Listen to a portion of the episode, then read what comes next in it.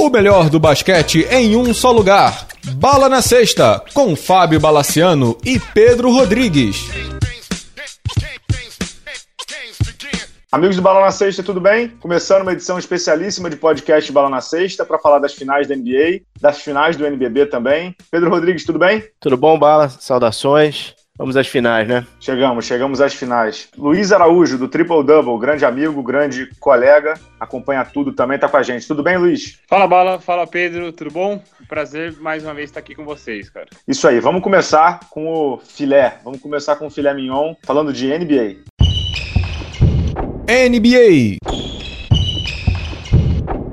Nessa quinta-feira, às 9 horas, dia 1 de junho, começa a tão esperada e tão, digamos assim, previsível final da NBA. Vai ser entre Cleveland e Golden State, mando de quadra do Golden State. Primeiro jogo em Oakland na quinta-feira, às 21 horas. Todos os jogos de transmissão da ESPN. Pedro Rodrigues, chegou quem todo mundo esperava, né? Zero surpresa, ainda mais pelos caminhos deles que foram bem tranquilos, né? Não, zero surpresa, rematch que todo mundo estava esperando, né? Pela primeira vez nesse confronto, não temos jogadores machucados pelo caminho, esperamos que não tenhamos nenhuma suspensão no meio da disputa. Times diferentes, né? Que disputaram três finais e três times não tão diferentes, mas diferentes, né? Exatamente. Luiz Araújo, a gente comentou aqui no programa passado, mas eu queria aproveitar ainda para te ouvir antes de falar da, da, decisão propriamente dita, né? Essa questão de leste fraquíssimo, de liga desbalanceada, como, a gente, como é que você vê isso tudo? A gente falou aqui no programa passado que isso é cíclico, né? Tem sempre um time que domina a conferência por uma década, mas queria te ouvir. É isso tudo mesmo? A gente exagera? Como é que você está achando disso tudo aí? De... É, o leste é fraquíssimo ou é exagero? Não, não acho exagero. Aliás, eu não só escutei o último podcast de vocês, como faço sempre, como eu li também uh, o texto que você colocou lá no blog essa semana, como a história da NBA se desenha dessa maneira, de forma meio cíclica, né? De times que se mais ou menos vão se revezando na dominância de uma conferência. Eu acho que é normal isso aí, a gente esperava mesmo essa final desde o começo da temporada. O leste hoje é mais fraco, sim, e aqui não é nenhum demérito que o LeBron James tem feito. É só uma constatação. Ele seria brilhante de qualquer jeito. Acho que uma coisa não anula a outra. Mas a gente vê o, o, o Kevin passeando, e esse ano a gente está vendo também o Warriors passear na outra conferência, o que leva à discussão se tá chato ou não os playoffs. Eu acho que a gente viu algumas séries interessantes. Por exemplo, uma série que pode nem ter sido muito bem jogada, mas que foi divertida acompanhar como os técnicos foram reagindo, os times mudando escalação foi aquela do Raptors com o Bucks no primeira, na primeira rodada. Foi, foi divertido por causa disso, de ver como os times iam se virando e tal. Mas se você for. Washington pensar... e, e, Celtics também foi bem divertido. Também, também foi. Imagino que vocês também tenham gostado de ver o. Na primeira rodada ainda o Rockets com o Thunder. É... Sim, Spurs e Rockets foi legal também. Foi, foi. A série do Memphis também foi legal, né, cara? Também foi. Tiveram seus momentos a série do Memphis. Sim, sim. Porque foi. Foram seis jogos só, né? Foi legal, foi legal de ver, sim. A gente viu os times desafiando uns aos outros, né? Acho que a, a, a sensação de, de chatice dos playoffs, imagino que passe porque esses dois bichos papões, que são Cavs e Warriors, não foram desafiados até agora. O Warriors, longe de ser desafiado por qualquer time, e o Cavs encontrou uma derrota no meio do caminho num jogo pro Celtics que estava ganhando de 21 pontos no terceiro quarto e que tomou virada com o Marcus Smart, que é um arremessador, para dizer o mínimo, limitado, arregaçou com bola de três pontos. Qual que é a chance disso acontecer sempre, né? Tanto que a gente viu o Cavs confirmar a classificação com uma lavada lá em Boston. Então Exatamente. não é exagero nenhum, não. Não, concordo, é isso aí mesmo, concordo. Vamos às finais agora. Esses sete jogos das finais. É uma coisa que me chamou a atenção quando eu estava dando uma olhada. A primeira coisa que me chamou a atenção foi o calendário. Esse ano a NBA estendeu o calendário loucamente, né? Então a gente tem um jogo um, uma quinta, depois tem um domingo, depois tem um quarta. Aí sim aquele vem para uma sexta. Tá dando 17 dias entre o jogo 1 e o jogo 7. É muito tempo, né, Pedro? Esse ano os times vão poder descansar a rodo, né? É, acabaram com aquela loucura do back-to-back. -back. Não, era, não chegava a ser um back-to-back, -back, mas você já estava em fim de temporada jogando final, que você tinha uma certa maratona. Mas eu não sei não, Balo, eu acho muito tempo, cara. Eu, eu também acho. acho. Muito tempo. E até porque, assim, não querendo adiantar, Acho que essa série vai ser um pouco longa, hein, cara? É, eu acho também. Eu só não sei se tem tanto assunto para ficar, por exemplo, três dias sem jogo, entendeu? É, ah, aí, apare aí, aparece, aí aparece Joanete de alguém na TV e ganha 15 minutos de tempo a mais, né, cara? É, o Draymond Green falando alguma besteira, né? É, é. exato.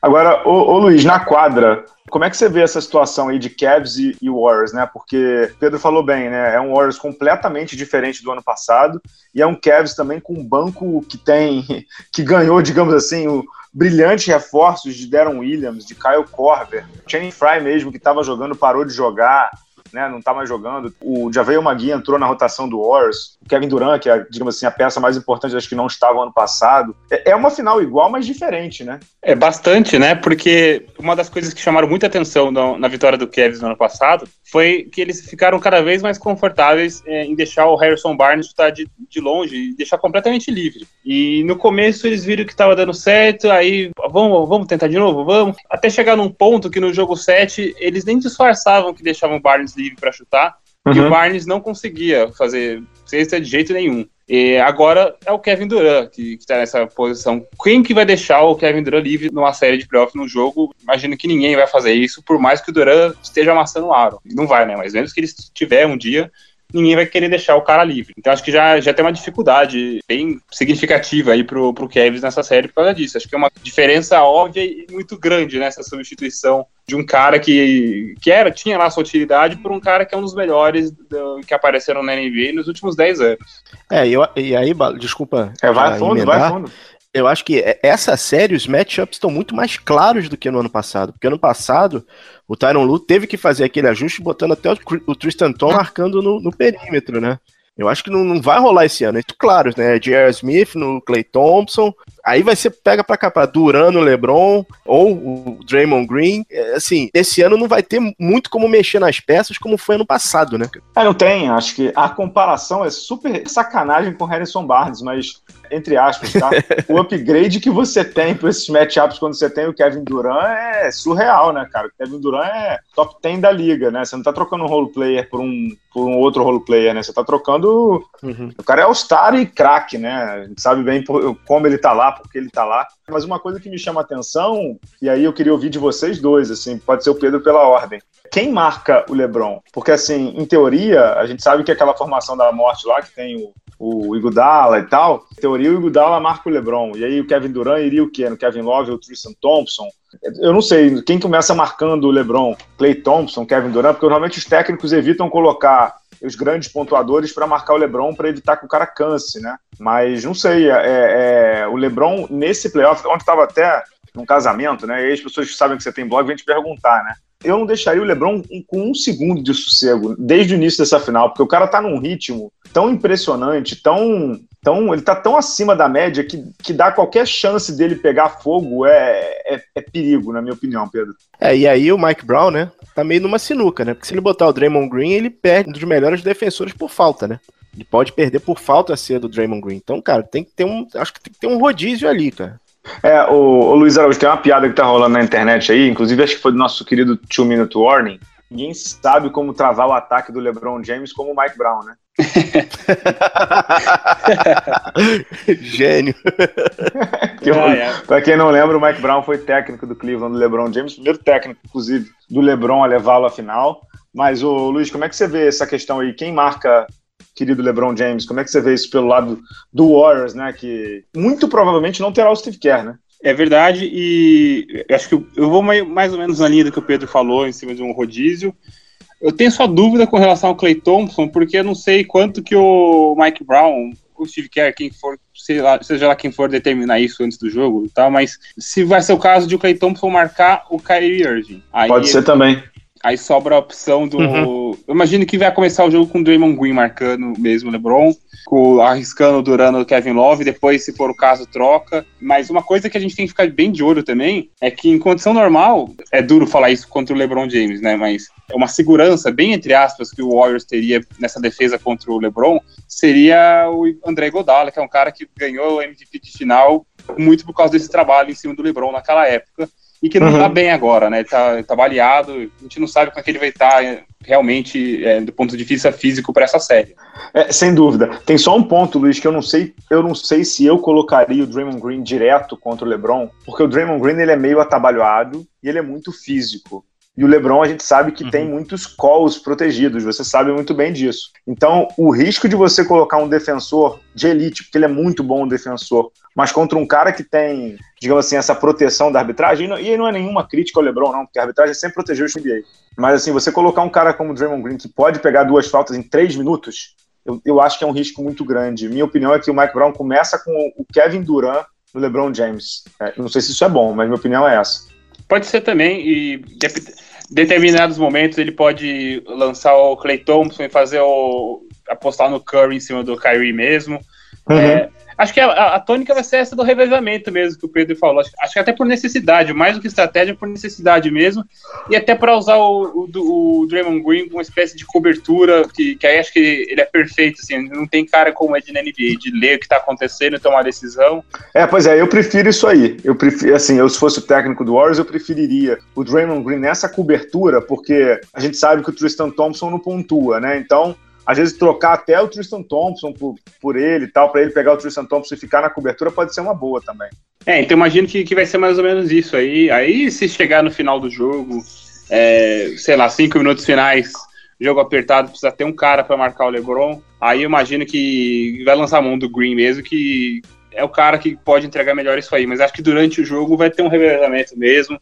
A gente viu durante a série com, com o Spurs muito o Duran marcando o Lamarcus Aldridge ali no poste baixo, né, de costas para cesta. Deu certo pro Warriors porque o Lamarcus Aldridge estava manhaca nessa série. Principalmente depois que o, que o Kawhi Leonard machucou, né?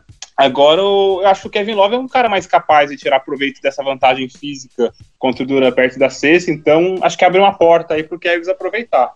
Você falou o que do Kevin Love contra o Duran? Não entendi. Que ele pode tirar uma tirar vantagem dessa vantagem física perto da mais físico. atacando. Contra o Duran? Sim. O Duran é mais forte que ele, cara. Kevin Love? O Duran é magrelo. Ah, magrelo onde? Tá doido com aquele braço de dois metros de comprimento e largura? Ele não é um, um exímio ah. defensor, mas ele passou a marcar muito bem. Eu não sei se o Kevin Love tem vantagem contra ele, não, viu? Não, não, não, tudo bem. Eu acho não, que. Não, é... O que eu acho assim, eu acho que o Kevin Love pode dar mais trabalho do que deu o Lamarcus. É, é, esse, esse é o. Ah, sim, sim, sim, sim, não, isso com certeza. Isso com certeza. Até porque o Lamarcão deu uma caidinha, né? É. Não, é mais estático. é mais, ele, ele, tava bem, ele tava bem estático na série, o Lamarcus Aldridge. Eu, eu entendi é. o que o Luiz quis dizer. O Kevin Love, ele, ele, ele, se movimenta mais, ele não pode ser tão forte. Eu acho ele mais forte que o Duran.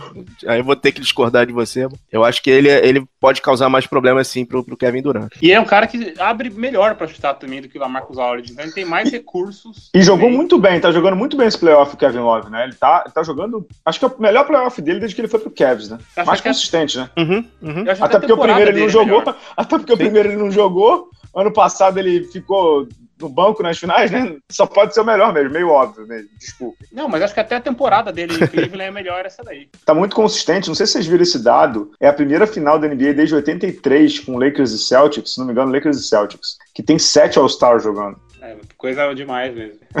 Vai ser pouco é. foguete, é. né? Mostra que, por que a gente estava esperando isso aí desde o começo. É, isso aí. Não tinha muito jeito, cara. Mas aí, senhores, tirando um pouco dos All-Stars, eu acho que é pela primeira vez que o Golden State nessa série começa com um banco não tão forte quanto Perfeito. nas últimas duas finais, né? Eu acho que o banco do Cavs pode ser um grande fator para levar o, campeonato, né? Concordo. Porque, efetivamente, cara, você sai com Kyle Korver, Darren Williams, tá bem mais forte e consistente o banco do Cavs, né? Você assina o Duran, mas, óbvio, você tem perdas, né? Tem aquele menino lá que tá jogando o calor, que até ganha alguns minutos do Sean Livingston, mas de novo, é calor, né, cara? Ninguém sabe o que vai acontecer. O David West é o David West, a gente sabe o que, que ele pode, o que, que ele não pode fazer. E aí, quem mais? Patchouli? Já veio uma guia, um cara que tá jogando muito bem. Jogando bem esses playoffs mesmo. Se o Kevin continuar, tiver problemas de defesa, que a gente pode até imaginar que isso aconteça, cansar de fazer ponte aérea ali, os caras lançando a bola por cima e aproveitando a cobertura saindo para fazer. Ele fez muito isso contra o Blazers na primeira primeira rodada e contra o Jazz na segunda. Então... E acho, Luiz, que o Mike Brown pode usar muito do Javeio Magui para, em português super claro, para sair na porrada lá embaixo com o Tristan Thompson, né? Porque o Tristan Thompson, acho que eu vi esse número outro dia, o Tristan Thompson ano passado teve quase quatro rebotes ofensivos de média nas finais da NBA. Hoje em dia a gente sabe, né, estatisticamente, né, ter rebote ofensivo é crime, né? Ainda mais em final de NBA. Então, acho que o Javel Magui, por incrível que pareça, ele é bem fundamental nessa série, viu? É importante para conter isso aí que você falou do Thompson mesmo, que realmente fez a diferença na última campanha. E é um ponto que o Warriors é fraco, né? Assim, fraco é, talvez seja uma palavra forte para usar contra esse time que o Warriors tem, mas é um, o calcanhar de Aquiles deles sempre foram, foram os rebotes. Então é, é, importante você não ter um cara, é, você, você, conseguir responder um cara como o Tristan Thompson perto da cesta, né? Porque é uma máquina de rebote ofensivo. Falando em Tristan é, Thompson, que vou, deixa eu tirar uma dúvida aqui com os senhores. O Andrew Bogut é considerado campeão pelo Cavs, se o Cavs ganhar? Eu acho que sim, porque eu até vi de novo essa semana a história de um sujeito que foi escolhido pelo Chicago Bulls nos anos 90. Aí ele não conseguiu entrar na NBA, ele ligou pro Jerry Krause na época, pediu ingresso. Aí tava todo mundo machucado, o Jerry Krause falou que você não joga pra gente hoje, a gente tá precisando de jogador. Aí ele jogou dois jogos, acho que deu 13 minutos, fez três pontos, acabou a temporada, o Jerry Krause deu um anel de campeão para ele. Aí é que a moral da história é que ele tinha um anel de campeão, o Malone não tinha. Nosso bravo Calderon pode estar nesse mesmo barco, né? Não porque ele não jogou pelo Warriors, né? Não, ele assinou e foi dispensado, né? É, mas o Bogut pelo menos entrou na quadra, né? Tudo bem, um minuto, é, mas entrou, entrou, na quadra. É. É, mas, ô, ô, Pedro, você estava falando sobre o banco. Vamos à estrela das estrelas, né? LeBron James, que bateu o recorde do Michael Jordan. Nossa senhora, esse negócio do recorde do Michael Jordan, meu Deus do céu. É, o LeBron James bateu o recorde de números absolutos, né? Como tudo na vida que é número absoluto, é, tem que ser ponderado, né? Mas aí, eu, quando eu escrevi isso, Luiz e, e Pedro, eu falei assim: olha, é o maior número de pontos, mas o que vale mesmo é a média e tal. Aí veio um torcedor do Cavs para mim e falou assim: é, você é muito imparcial. Aí eu bloqueei esse tipo de pessoa no Twitter, entendeu? Porque a pessoa é burra, né? que é isso? Porque assim, tipo, o cara não sabe nem a diferença de parcial e imparcial, entendeu? E aí não dá, né? Uhum. Mas enfim, é, o fato é que o Lebron tá jogando pra caceta. É, e aí eu vou colocar uma pergunta aqui na mesa. Ele ganhando essa final da NBA, o que é possível, super possível. E aí ele chegaria ao seu quarto título e ganhando desse Warriors com Kevin Durant, não sei o que, não sei o que, não sei o que. Vocês conseguem imaginar em que patamar esse cara se coloca, não? Consegue, Luiz, Pedro? Ele é o top 5 de todos os tempos da NBA. Se ganhar, né? Se ganhar. E, assim, a tendência é ele ganhar mais um ou outro título. Ele é uhum. um top 5 da NBA. É maior que o Jordan? Eu não considero, mas é uma opinião minha. Agora, ele é um top 5 da NBA, cara. Ele é um jogadoraço, assim. Ele é o... a liga hoje. Ele é a NBA hoje. Eu não sei pelos dois lados. Pelo lado do, dos caras que já acabaram a carreira, porque você consegue analisar melhor quando a história de todo mundo termina. Então, eu prefiro sempre aguardar esse tipo de, de coisa e acho muito difícil comparar o que está ainda acontecendo com o que já passou. E também pelo lado do, do LeBron, para ser justo até com ele, porque na minha concepção, o LeBron está jogando o auge dele agora. Então, vai saber que, como é que o impacto dele vai ser visto no ano que vem se ele continuar jogando cada vez melhor como ele está. Não, exatamente, mas assim, é, eu acho, Luiz, que caso ele ganhe, ele se coloca num patamar muito grande, né, cara? Muito grande mesmo, né? Não, eu só queria lembrar que o LeBron será bicampeão pelo Cavs, que era um time que era piada na liga antes dele, né? Sim, sim, na verdade o Cavs é ele, né? Você falou que a NBA é o LeBron, mas ele é, né, o Cavs é ele, cara. O Cavs é uhum. o Cavs é LeBron Futebol Clube, entendeu? Ele é a franquia, ele é a cidade, ele é o estado de Ohio hoje. Ele é, ele é muito impressionante, cara, o que ele tá conseguindo fazer com a franquia e assim, essa série contra o Boston, tudo bem que era contra o Boston. Esses últimos anos do LeBron no leste para mim deixam muito claro quão melhor ele é em relação aos outros, né? Não é a comparação com o Jordan, é a mesma coisa da época do Michael Jordan. Existiam times muito bons, existiam craques, existiam tudo. Mas assim, todo mundo sabia que o melhor jogador da liga era o Michael Jordan, entendeu? Nem sempre o Michael Jordan ganhava MVP, porque tinha uma temporada boa ali de um, de outro, não sei o que, papapá. É, o Michael Jordan às vezes, sei lá, se machucava, etc, etc. Mas assim, todo mundo sabe que o melhor jogador do basquete mundial chama-se LeBron James. Acho que ninguém tem dúvida disso. E nessa temporada, como sempre, né, ele liga a máquina depois do All-Star, né? Ele joga a 60% ali no. Depois do All-Star, ele chega aos 80% para chegar aos 100% agora no playoff. Cara, ele tá sobrando muito, muito, muito, muito. Fisicamente, mentalmente, tecnicamente, até os arremessos de três dele voltaram a cair, Luiz. Que nunca foram a, a grande. Nunca foi uma coisa forte no jogo dele, né? A gente até Exato. costumava ver, sei lá, ah, LeBron paga o chute de longe dele, que talvez seja mais aconselhável. Hoje em dia ele pune você de qualquer jeito. Né? Foi o que você falou aí, ele chegou num auge total técnico. Hoje não tem como você marcar o LeBron James, de verdade. Eu me lembro que quando o Chicago jogava as séries contra o Utah Jazz, existia uma dúvida na época. Jerry Sloan botava marcação muito pesada nos outros quatro e deixava o Michael Jordan pontuar aos role players, né? Isso nunca acontecia, porque quando acontecia isso, Michael Jordan matava 40, 50. Mas hoje o que eu vejo do, do LeBron James, cara, é que ele chegou num nível de, desculpe o termo, de marcabilidade, esse termo não existe, sei lá, mas de marcabilidade tão incrível que você não tem o que fazer contra o cara. Você não tem. Literalmente hoje você tem que rezar para ele estar num, numa noite como daquela do jogo 3, que ele tira um, um day off, né? Porque tá difícil ali, Pedro. Ah, e rezar para ele ter um day off, rezar para você ter um jogador num, num, momento inspirado, que é como aconteceu com o Boston. Eu acho que com o Warriors é mais fácil acontecer isso. Você tem três ou quatro chances de você ter um jogador muito inspirado, né, cara? É, não, é. é. é. Contra, o, contra o Warriors, alguém vai estar tá inspirado dali, né? Alguém vai estar. Tá, alguém vai conseguir te punir do Warriors. Essa, é, esse problema do contra o Warriors eu não vejo o Golden State tendo, não. Agora, uhum. senhores, é, toda final da NBA, a NBA faz aquela venda do bonzinho e do mal, né? Uhum. Ano passado, todo mundo queria ganhar do Warriors, porque o Warriors ganhou 72 jogos, nenhum time pode ser tão bom assim, etc, etc. Essa série não tem antagonista, cara? Acho que tem, né? O Draymond Green ele ainda é o antagonista, ainda mais porque ele deu uma declaração não, digo, aí. Eu digo entre as franquias. Ainda existe esse ódio ao Warriors e. Ou, não, acho que não. O que, que você acha, Luiz? Essas... Eu acho que não, também talvez um pouco em cima dos personagens. Duran que foi. se juntou um time que eliminou ele. Aquela história do começo da temporada. E agora? Vai ser campeão? O time que já era bom e adicionou um All-Star.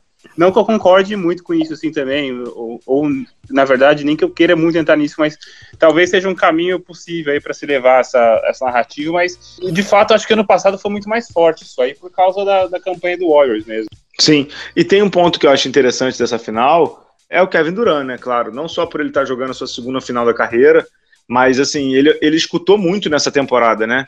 Foi chamado de Cupcake, foi chamado de, de Man, foi chamado de tudo que é nome, aguentou firme, é, se machucou, achou que tinha arrebentado o joelho. O primeiro diagnóstico foi esse, mas depois não era, voltou, tá jogando pra cacete de novo e tá quase lá, né? Faltam quatro vitórias para eles atingir o sonho dele, para isso que ele foi pro Warriors, né? É uma história legal também. Podem chamar o cara de que ele apelou, mas o fato é que o Kevin Durant tá pertinho, né, Pedro? Tá perto e, assim, qualquer resultado pro Warriors e pro Durant que não seja vitória, crise, né? Não, crise eu não sei, mas que é frustrante é. Muito, é... né? Extremamente, extremamente. É, não, você né? tem quatro All-Stars, cara, você tem que. É. Quatro All-Stars, assim, se você botar no, no, na ponta do lápis, provavelmente são top 20 da liga, né? São quatro caras ali bem, bem incríveis mesmo, né? Vamos ver o que vai dar. É, Luiz, palpite não? Ou quer ficar fora? Não, eu vou me arriscar só para o pessoal me xingar depois, mas eu, vamos lá. Eu acho que dá Warriors em 6. Mas esse é meu palpite, assim, ano passado eu apostava em Warriors em 5, mas eu, eu só não cravo isso aí, só não aposto dinheiro nisso, porque do outro lado tem o LeBron James e, e eu realmente acredito que ele e os times dele podem fazer coisas incríveis e tirar forças de onde a gente nem imagina só por causa dele. Mas vamos lá, Warriors em 6, sabendo que eu posso errar feio, porque do outro lado tem o LeBron James. E dizendo também que você está super liberado para botar um, um palpite no podcast aqui, outro no seu podcast e outro no Triple Double. Fica à vontade, tá? Porque eu já falei 17. Toda vez que me perguntam um palpite, eu passo um palpite diferente, porque eu não tenho convicção nenhuma do que vai acontecer. Então, então Luiz, está super liberado, tá? não, exato. Esse é o meu palpite de agora. Não sei daqui a 10 minutos como é que vai ser. Exato. Pedro, quer o, quer o seu palpite de agora aí, não? Cavs em seis jogos, ganhando em Cleveland. Legal. Ano passado a gente fez um podcast especial aqui com o Edu Mendonça, não me lembro quem mais estava, e eu apostei no Cavs, não foi? E vocês riram de mim, não foi? Uhum. Beleza, então eu vou de Cavs de novo, 4 a 2 Cavs nessa final tá? Com o jogo 6 em Cleveland, pro LeBron James ganhar em casa, e aí sim, aí o cara vira presidente de Ohio eternamente. Exatamente. Eu acho, eu acho que dá Cavs, cara. Eu acho que dá Cavs porque porque LeBron James, cara, não tem muito argumento. Eu acho que dá Cavs ah, porque LeBron banco, James. Tem mais não é tão tão, como dizer, não tá tão tão no osso. Entendeu? É, eu acho que dá Cavs, mas não tem men... de verdade, eu não sei o que eu vou colocar no palpitão lá do UOL. Não tenho a menor ideia, mas que vai ser uma puta série vai.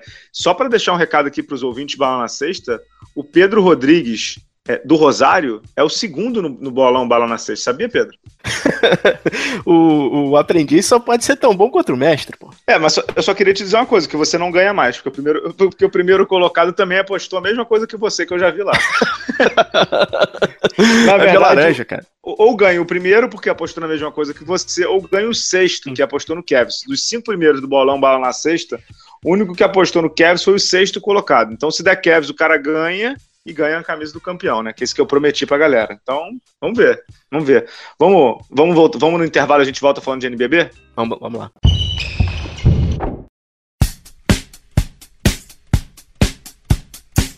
Olá, fãs de basquete! Você sabia que o superingressos.com, um dos maiores sites em vendas de ingressos internacionais, é parceiro do Bala na Sexta? E o melhor, com essa união, você poderá curtir shows, peças e eventos esportivos internacionais como a NBA, NFL, futebol europeu e muitos outros com conforto, segurança e praticidade. Afinal, o site Super Ingressos é totalmente em português. Para isso, basta acessar a página do superingressos.com, fazer a sua compra e no campo promocional escrever o código BALA. Automaticamente, você receberá um super desconto no valor de sua atração. Gostou? Então não marque bobeira e acesse www.superingressos.com e descubra como é fácil poder assistir sua atração favorita sem nenhuma preocupação.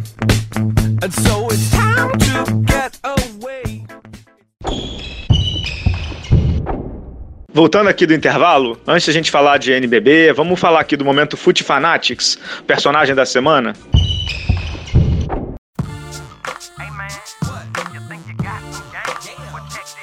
Bom, meu personagem da semana, no momento Foot Fanatics aqui, é o Stephen Curry. Para mim, o Stephen Curry entra nessa decisão da NBA bem motivado, obviamente bem motivado e com muita coisa para resolver. Ele que foi o MVP das últimas duas temporadas, mas não ainda ganhou um MVP de final, porque quem ganhou naquele ano foi o André Gudala. Ele sabe que ele ano passado saiu um pouco por baixo da final da NBA. Ele foi muito dominado pelo LeBron James, principalmente mentalmente. Quando o time estava 3 a 1 e sofreu a virada de 4 a 3, ele não foi bem, ou seja, é, tem muito do dedo dele, ou da falta do dedo dele nos três jogos que o Golden State perdeu em casa, sendo, sendo dois em casa de forma consecutiva. Então, para mim, o Stephen Curry, camisa 30 do Golden State, entra nessa final com muita coisa para resolver. Ele é craque, tá bem fisicamente, o time tá descansado, venceu as 12 partidas do playoff da NBA e a gente sabe como é que o Magriça é quando tá descansado. Então, vamos ver o que, que o Cleveland reserva para ele em termos de marcação, já que esse ano tem o Deron Williams para rodar, tem o Kyrie Irving, tem o Iman Shumpert, tem o J.R. Smith, tem até o LeBron. Não vai ser fácil pro Stephen Curry, mas desse ano eles não têm, digamos assim, um peso morto no ataque, como a gente disse aqui no programa, que era o Harrison Barnes. Esse ano eles têm o Kevin Durant. Então a marcação não vai poder dobrar ou triplicar em cima dele, porque vai sobrar espaço para muito chutador bom. Então, meu personagem Foot Fanatics da semana é o Stephen Curry, o camisa 30 do Golden State, que vai ter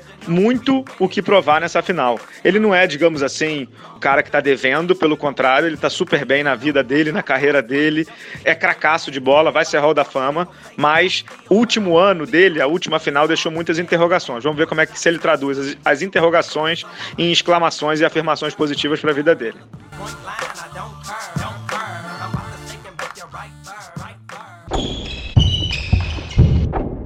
Voltando aqui para a segunda parte do podcast Bala na Sexta, para falar da final do NBB, que começou nesse sábado em São Paulo, capital. O Luiz Araújo do Triple Double, que nos acompanha, esteve lá no ginásio do Paulistano. Paulistano venceu por 82 a 78. Paulistano que dominou os três primeiros quartos, assim, completamente. Mas no último quarto, o Bauru chegou, ficou a quatro. No final das contas, deu o Paulistano. Com mais uma atuação incrível do menino Iago, ele teve 14 pontos e foi o cestinha do time vencedor. O Iago teve 14 pontos e duas assistências. Ele matou três bolas de três, o garoto de 1,75m, o orgulho de nós baixinhos. 1 a 0 na série, de uma série que para mim tem tudo também para ser longa, Luiz. O que, que você, que esteve lá no ginásio do Paulistano, viu desse jogo? É, foi, foi um jogo que eu não sei se tivesse mais um, dois minutos a mais, se o Bauru não teria saído de quadra com a vitória, porque o Paulistano apagou quase que completamente mesmo, né, no, no último período. Uhum. É, vendo ali da, da, quadra, não sei se vocês ficaram com a mesma impressão do, vendo o jogo também, queria saber de vocês também, mas eu fiquei com a, com a sensação que deu tudo muito certo pro Bauru no último quarto, mais ou menos como as coisas deram bastante certo pro Paulistano, assim, no, terceiro. Quer, quer dizer o seguinte, o Iago, o Iago e o Pecos também aproveitaram aproveitaram muitas bolas de três no, no, terceiro quarto, quando a gente via a defesa passando muito por trás dos bloqueios, uhum. tentavam fazer para eles. O Iago até um. Isso não é nenhuma crítica, pelo, pelo amor de Deus. Eu, eu, sou muito fã de um moleque que tem essa idade dele, que tem seis meses de profissional já tá fazendo tudo que ele tá fazendo. Eu adoro ele, mas é um cara que ele concentra ainda muito chute de três pontos. Ele, ele depende mais desses chutes de longe que da, frente das infiltrações dele. É porque Aí, ele é muito baixo, né, cara? Também, acho que é até natural, acho que isso vem com o tempo também. É, é só uma uhum. observação mesmo, assim, não é nenhuma. Eu até imagino que isso vai ficar redondo com o passar do tempo. Mas é, no final do, do, jogo a gente viu o, o Bauru trocando muito marcação. até ficar ele ou o Pecos com, com o Jefferson. E o Bauru topava para ver o que acontecia. Quando eles conseguiam entrar perto da cesta, vinha a cobertura, alguém congestionava o garrafão. Eles nem conseguiam soltar a bola para alguém chutar. Eles, é, ou acontecia algum erro, ou alguma finalização que eles erravam, ficava, o Paulo ficava um rebote. Então, foi mais ou menos isso que eu vi. Foi uma, uma, estratégia até certo ponto arriscada do Demetrius de, de fazer isso, porque poderia dar o chute de longe, mas que deu muito certo no fim e que fez com que o Bauru desse um. saísse de quadro com a derrota com um sabor um pouco diferente, né? Uma coisa é perder por quatro pontos desse jeito, outra coisa é tomar 20, como eles estavam tomando. É, mostrou um caminho, né? Sim, sim mostrou um caminho. Antes de passar a bola para Pedro, deixa eu só deixar alguns recados aqui. Essa final aí pode ser marcada a final do NBB, do NBB mais espetacular dos últimos tempos, por cinco jogos em cinco locais diferentes. Teve um jogo em São Paulo, vai ter um jogo em Bauru, o terceiro jogo em Araraquara, quarto jogo em São Paulo, no ginásio do Corinthians, e o quinto jogo, se tiver claro, em Botucatu. É, não é uma crítica, não, é uma final itinerante, paciência. A única coisa que eu acho que é, duas coisas que eu acho inadmissíveis é você começar a final sem saber onde vão ser os jogos. Outra coisa inadmissível é o que aconteceu sábado no ginásio do Paulistano. A torcida de São Paulo, Luísa de São Paulo, lotou o ginásio do Paulistano, abraçou o time, assim, né? Coisas que a gente não via, ginásio do Paulistano lotado, pessoas animadas. Aí na final, os sócios disseram: opa, não, agora a festa é minha. Nada contra, eu acho que o sócio de fato ele banca o clube, provavelmente até deva ter uma participação, enfim, a estrutura do paulistano, etc, etc, etc. Mas não dá para concordar que na reta final, né, na hora do filé mignon, onde todo mundo foi em todos os jogos, ou seja, o torcedor acompanhou, deu força, na hora que chega no final, eles tiram a galera. Desculpa, isso é inadmissível. Inadmissível. O Paulistano tentou corrigir, botando 50 ingressos, lá quanto, mas assim, pegou muito mal. Não sei se vocês concordam comigo, Pedro e Luiz aí. Demais, né?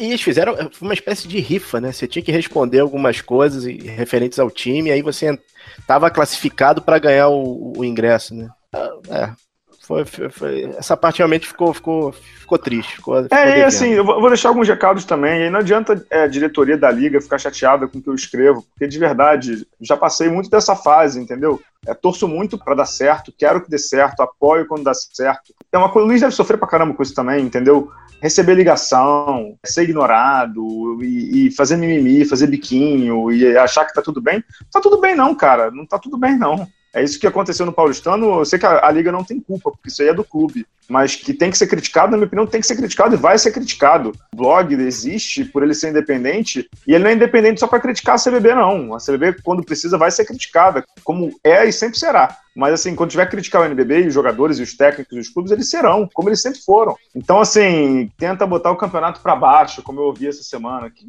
é uma babaquice, né, Luiz? Já me desculpar, você é jornalista que nem eu, né?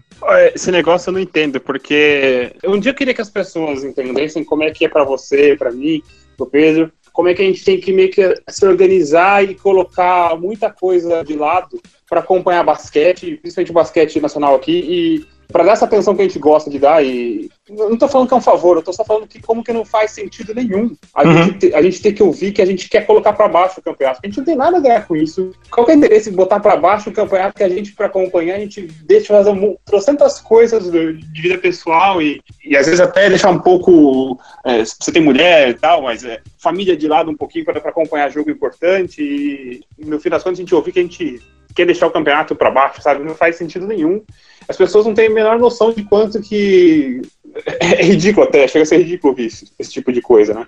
É, e, e assim, acho que acho que o campeonato chegou numa maturidade tão grande que caberia ou cabe, né, aos, digamos assim, a diretoria. Já esquece isso, entendeu? A crítica faz parte do negócio. A gente acabou de criticar a NBA aqui porque o campeonato é desequilibrado, entendeu? Que o playoff tá chato, ao contrário do playoff do NBB que tá muito melhor que o da NBA. É, e, e, assim, uma das pessoas que me ligou para reclamar, eu falei assim, cara, eu escrevi 19 textos sobre o NBB que eu fui contar, né? Desde o início do playoff, né? Fora os Facebooks, Instagram e Twitter, né?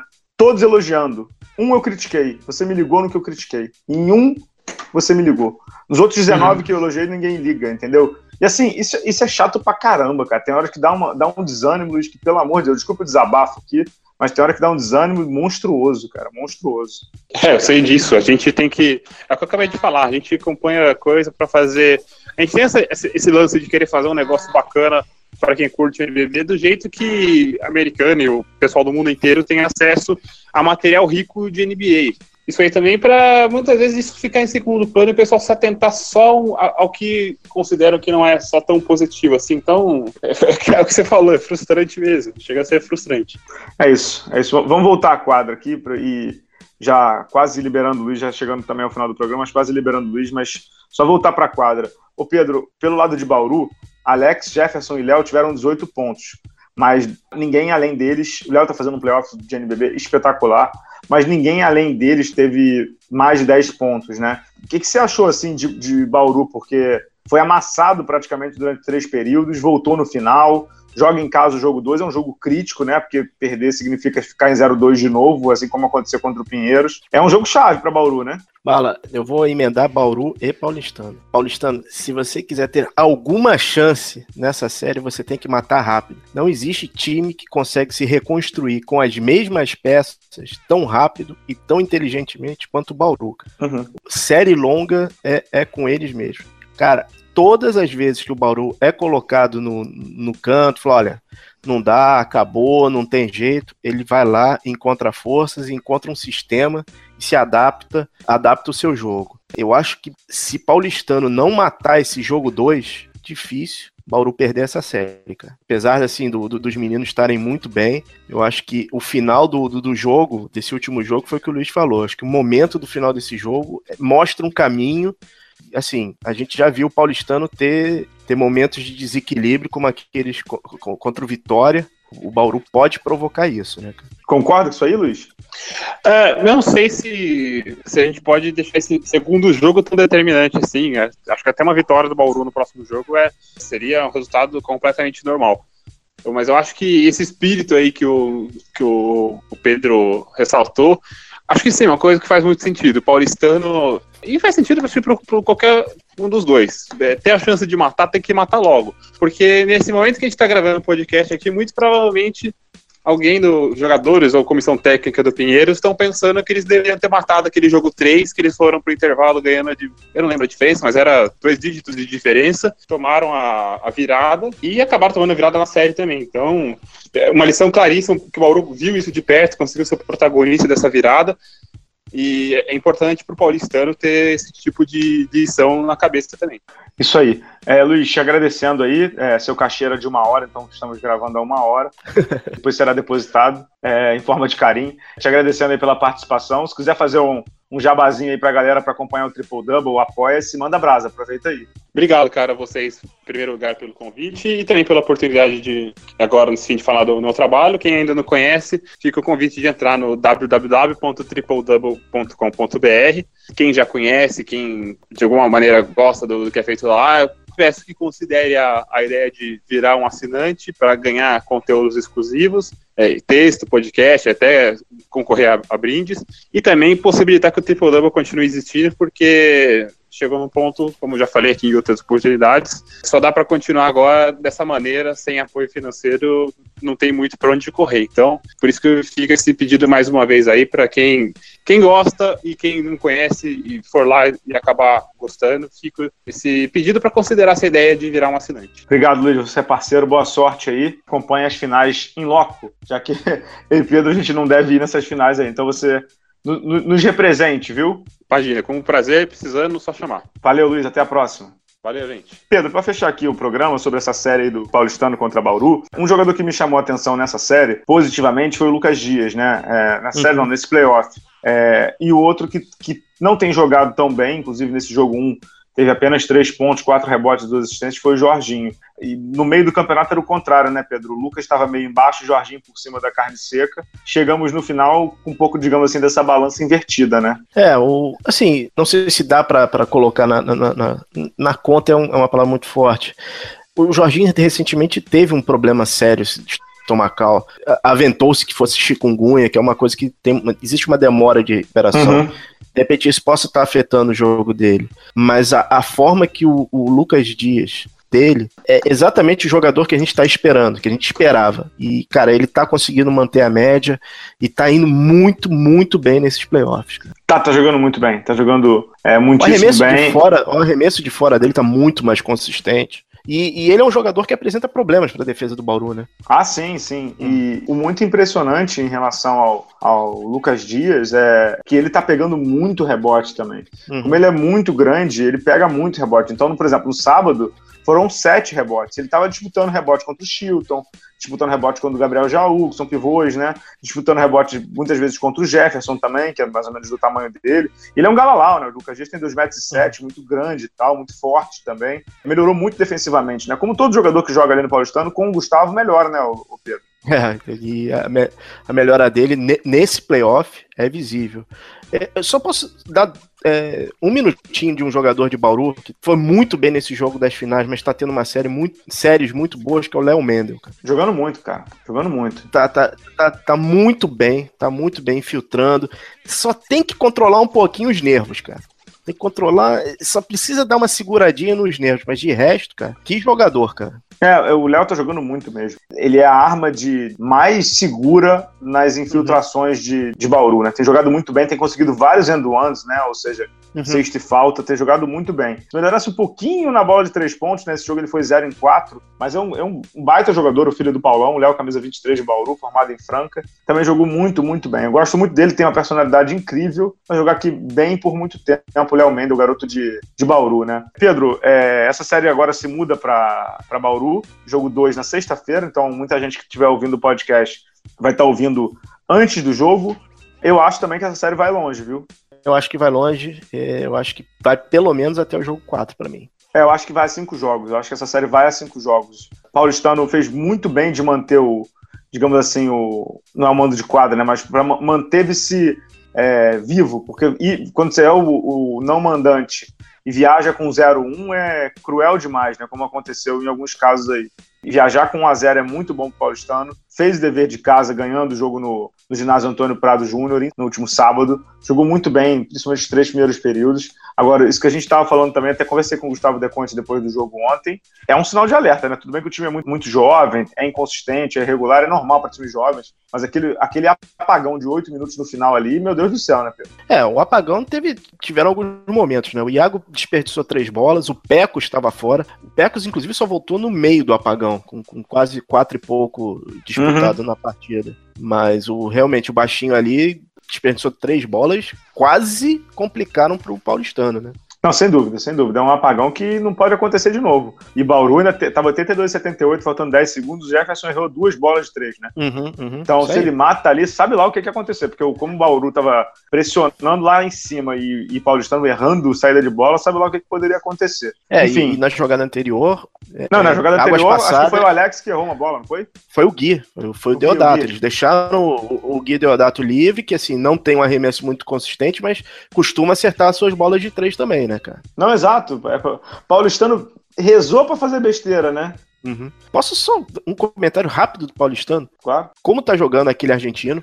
O Ruri. Como tá jogando e como o banco do Paulistano é bom, cara. Ed, Jonathan. É, que, é, que, é o Ed, Jonathan, Renato, o é. Ub, né? É porque, na verdade, o banco do Paulistano e o time titular do Paulistano é muito igual, cara. Não tem tanta é diferença é assim. É então, assim, quando você troca, por exemplo, o Arthur Pecos, que começou o jogo de titular, ele era banco. Uhum. O Iago é, é banco entendeu? É, mas assim, não tem tanta diferença entre uma coisa e outra, não. Então quando você troca, você não sente tanto. Uhum. Mas eu concordo, o banco é muito é, bom mesmo. E, cara, Bauru sentiu falta do Valtinho, né, cara? Sentiu, né? O garoto Stefano entrou, jogou 10 minutos, mas a experiência do Valtinho uhum, uhum. pesa, né, nessa, nessa, final, né? Mas ele volta pro jogo 2, pelo que eu conversei com o Demetrius. A expectativa é essa, Pedro. Ah, que bom, que bom.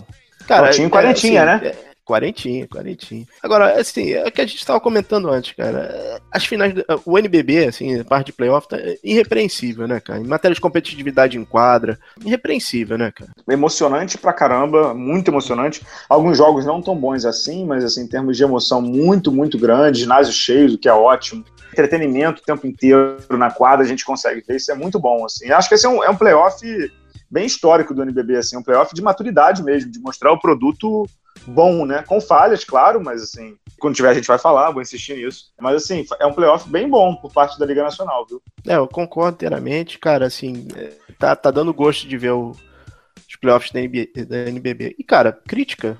Amigo, crítica a gente sofre, todo mundo sofre e tem jeito. É, é parte do business, cara. Falando em NBB também, é. Liga Ouro. É, já temos as semifinais. Botafogo contra Blumenau, Botafogo líder da fase de classificação, e o Contagem uhum. de Minas Gerais contra o Joinville. O campeão, é, é semifinal melhor de cinco, e o campeão joga a, o NBB do ano que vem. Então, vale a pena ficar de olho na Liga Ouro. O Botafogo pode ser o, o, é o grande favorito aí, líder da fase de classificação. As semifinais começando no sábado, dia 3 de junho. Inclusive, jogo aqui no Rio, Pedro. Você está convidado. Eu devo comparecer lá. É, então é isso. Semifinais aí da Liga Ouro começando na próxima semana. Final da NBB, final da NBA. É, agradecendo aí ao Pedro Amorim pela edição, ao Luiz Araújo pela participação. Pedro Rodrigues, muito obrigado também. A gente volta na semana que vem. Até a próxima, pessoal. Tchau, tchau.